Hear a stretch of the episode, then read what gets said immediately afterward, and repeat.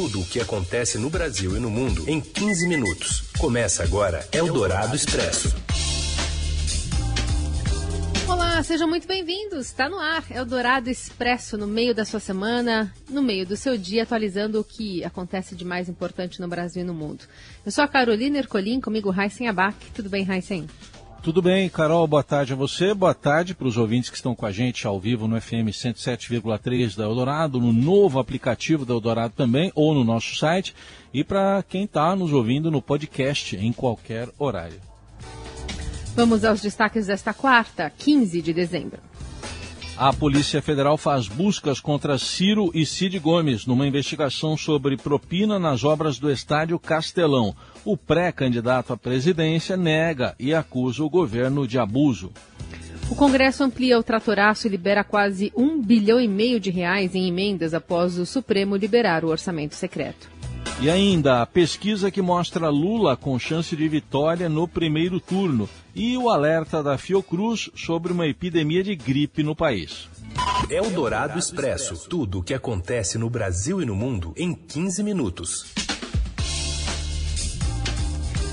A Polícia Federal faz buscas e quebra sigilos de Ciro e Cid Gomes por supostas propinas em obras do Castelão.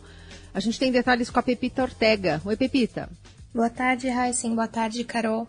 A Polícia Federal deflagrou na manhã desta quarta-feira uma operação para apurar supostas fraudes e pagamento de propinas a políticos e servidores públicos no âmbito das obras do Estádio Castelão, em Fortaleza, no Ceará, entre 2010 e 2013. Entre os alvos das buscas estão o presenciável Círio Gomes e seu irmão, o ex-governador Cid Gomes. Ciro já reagiu à operação no Twitter, negando ligação com os fatos sob investigação e qualificando a ordem de busca e apreensão como abusiva.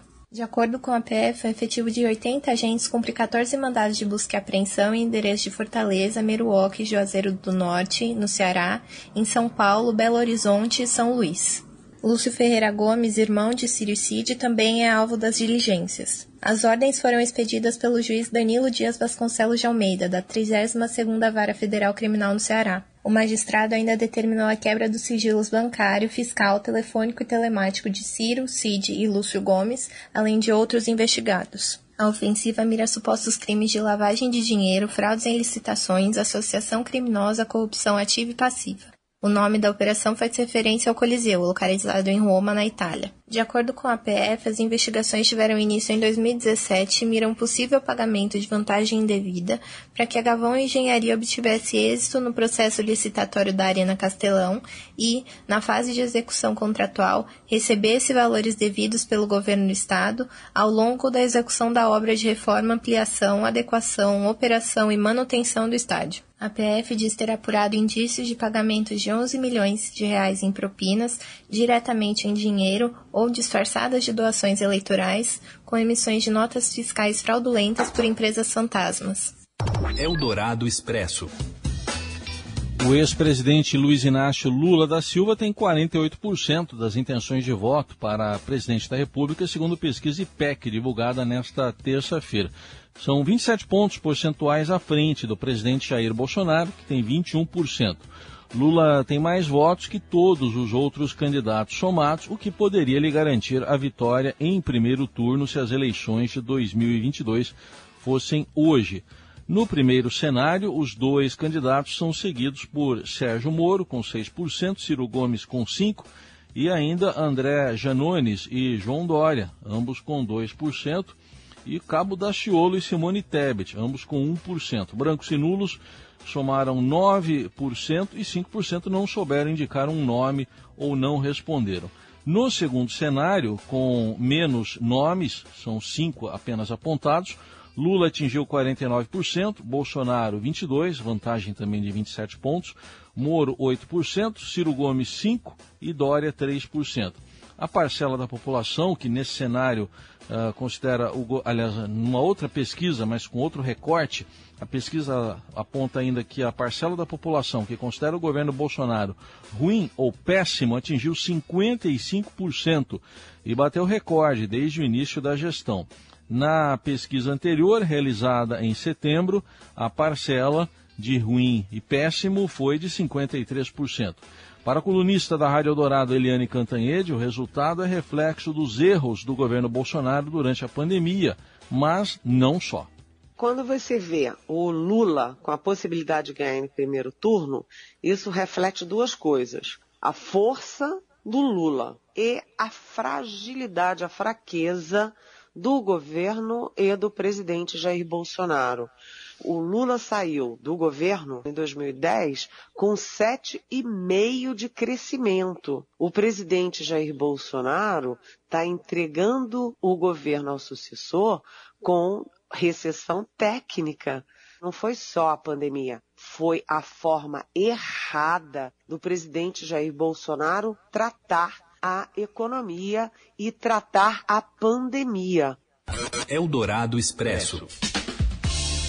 Com liberação do orçamento secreto pelo Supremo Tribunal Federal, o Congresso amplia o tratoraço e destina verbas à pavimentação de ruas e à compra de maquinário. A gente vai até Brasília com o André Schauders. Oi, André. Boa tarde, Heisen. Boa tarde, Carol. Boa tarde, ouvinte. Desde que a ministra Rosa Weber liberou a volta da execução das emendas de relator do orçamento secreto no começo do mês, o Poder Executivo já empenhou, isso é, já reservou para gastar quase 1,4 bilhão de reais. Naquela época, a relatora se sensibilizou com o argumento apresentado pelo comando da Câmara e do Senado de que era importante liberar o dinheiro para não prejudicar a execução de serviços essenciais como saúde e educação. Pois bem, o que os números mostram é que só uma fatia muito pequena do dinheiro foi efetivamente para saúde e educação, menos de 5%. No caso da saúde, por exemplo, foi quase nada, foi 788 mil, nem um milhão de reais desses 1,4 bilhão que já foram liberados pelo executivo, né? Então, assim, mostra que o argumento feito naquele momento, até pelo menos por enquanto, ele não se concretizou. O que, que foi efetivamente gasto? 78% com o Ministério do Desenvolvimento Regional, mais especificamente com duas ações orçamentárias, duas rubricas do orçamento, que são usadas geralmente para pavimentar ruas, para fazer pequenas melhorias urbanas e para comprar maquinário pesado. A ministra Rosa Weber liberou a volta dos empenhos com base no argumento e até o momento, pelo menos, o que o Poder Executivo e o Congresso elencaram como prioridade é outra coisa bastante diferente. Eldorado Expresso. O ministro Luiz Roberto Barroso, do Supremo Tribunal Federal, informa em nota divulgada pelo STF que o controle do comprovante de vacinação contra a Covid de viajantes que quiserem entrar no Brasil deve ser feito pelas companhias aéreas no momento do embarque. Portanto, cabe às empresas aéreas exigir o certificado de vacinação, assim como já ocorre com a exigência do teste PCR e a declaração à Agência Nacional de Vigilância Sanitária, Anvisa. Portugal, por exemplo, exige no momento do embarque. Barroso é o relator de uma ação no STF que discute a exigência do chamado passaporte da vacina. No último dia 11, sábado passado, o ministro determinou a exigência. O governo federal, porém, ainda não publicou a portaria com as regras. Paralelamente, o plenário virtual do Supremo começou a julgar nesta quarta-feira se mantém a decisão de Barroso. O julgamento termina nesta quinta, à meia-noite. Eldorado Expresso.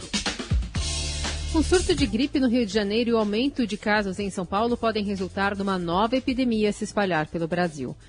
Um alerta é feito pelo coordenador do boletim Infogripe da Fundação Oswaldo Cruz, Marcelo Gomes, em entrevista à Rádio Dourado, ele recomendou que as pessoas tomem a vacina contra a gripe, apesar da necessidade anual de atualização do imunizante, que já deve ocorrer em abril de 2022 essa variante Darwin do influenza H3N2, que é o que está circulando agora, ela é uma variante que já é recomendada para a vacina do ano que vem, que a gente já está começando a produzir. É toda uma preparação e de conscientização da população e logística de distribuição por outro. Agora, a gente chegou nesse cenário, em parte, porque a gente acabou relaxando muito nessa vacinação lá no começo do ano. Então é importante que a população tenha essa consciência e que as autoridades façam todos os esforços necessários para conseguir uma cobertura adequada agora que está fora de época. O especialista também ressalta que os cuidados com os quais nos acostumamos no combate ao Covid devem ser mantidos contra a gripe. Se a gente já sabe que os principais centros urbanos do país, que são Rio de Janeiro e São Paulo, já estão sofrendo efeitos aí da gripe, isso rapidamente se espalha para todo o país. Tudo que a gente aprendeu e que a gente discutiu em relação à Covid, né, de cuidados necessários para tá valendo, frear, né? Tá valendo e se aplica perfeitamente bem para a gripe, porque o mecanismo, a maneira de transmitir é rigorosamente a mesma. O que a gente faz ou o que a gente deixa de fazer para uma afeta a outra também. A entrevista completa, com todas as informações do coordenador do Infogripe da Fiocruz, Marcelo Gomes, está disponível no nosso site radiodorado.com.br. Eldorado Expresso. E a cidade de São Paulo busca agilidade em diagnósticos e vai fazer teste rápido de antígeno de gripe em unidades de saúde. O repórter do Estadão Leon Ferrari tem os detalhes. Oi, oi, Carol, Heisen e ouvinte da Rádio Eldorado. Com aumento no número de pacientes com síndrome gripal, a cidade de São Paulo vai realizar testes rápidos de antígeno nas unidades de saúde, como as UPAs, as AMAs e também nos prontos socorros. Essa testagem aí do tipo antígeno, ela vai ser usada para dar mais agilidade nos diagnósticos de COVID-19, segundo informou a prefeitura da capital. Para se ter uma ideia, no âmbito privado, esses testes eles levam cerca de duas horas para darem resultado. Mas a sensibilidade é um pouco menor do que dos testes do tipo PCR, ficando aí entre 74% e 85%. A Secretaria Municipal de Saúde informou que em novembro deste ano atendeu quase 12 mil pessoas com sintomas gripais. Esse valor só nas duas primeiras semanas deste mês de dezembro já chegou a 91.882. Então, com o crescimento de casos de gripe causada pelo vírus influenza e com os diagnósticos da variante Ômicron na capital, a secretaria monitora o cenário epidemiológico. Enquanto isso, a secretaria orienta a manutenção do que chama de etiqueta respiratória. São aquelas medidas como distanciamento entre as pessoas, cobrir a boca e o nariz ao tossir, espirrar e lavar as mãos imediatamente após o contato com secreções respiratórias. Essas medidas aí são importantes tanto para prevenir a infecção com o vírus influenza quanto com o novo coronavírus. Eldorado Expresso. Hora de apito, porque hoje o Morelli faz um apanhadão das novidades do mercado da bola, mas também tem espaço para falar da nobreza inglesa. É isso? Fala, Robson Morelli.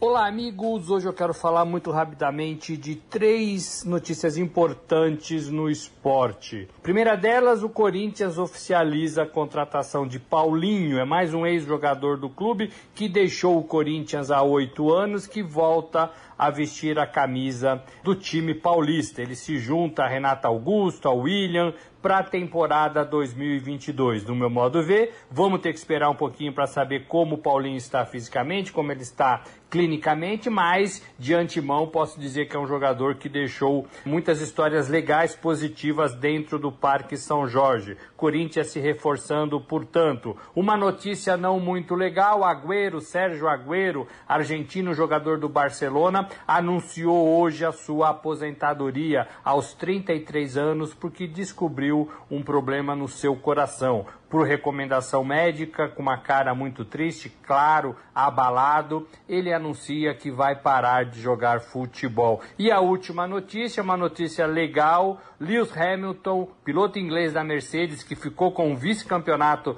nesta temporada, perdeu para Max Verstappen, ele foi condecorado com o título de Cavaleiro da Ordem do Império Britânico. Olha que legal, ele agora passa a ser Sir Lewis Hamilton, bacana isso, todo britânico que é condecorado pela família real ganha o título de Sir. Ele se junta a outros personagens do automobilismo mundial, Sir Jack Stewart, Sir Sterling Moss e Sir Jack Brabham, todos condecorados pela família real. Bacana isso, parabéns a Lewis Hamilton. É isso, gente. Falei, um abraço a todos, valeu.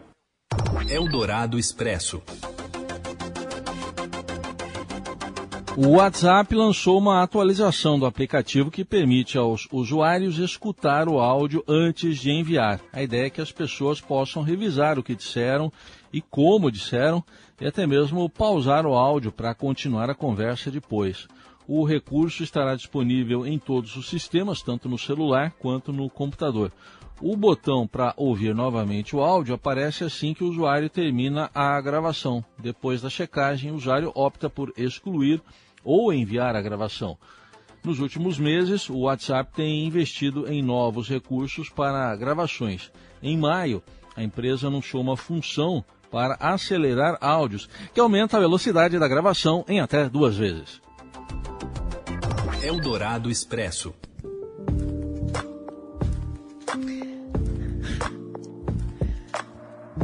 Com a pressão sobre o planeta para frear as mudanças climáticas, áreas protegidas se tornam estratégias cada vez mais importantes para manter a vegetação em pé.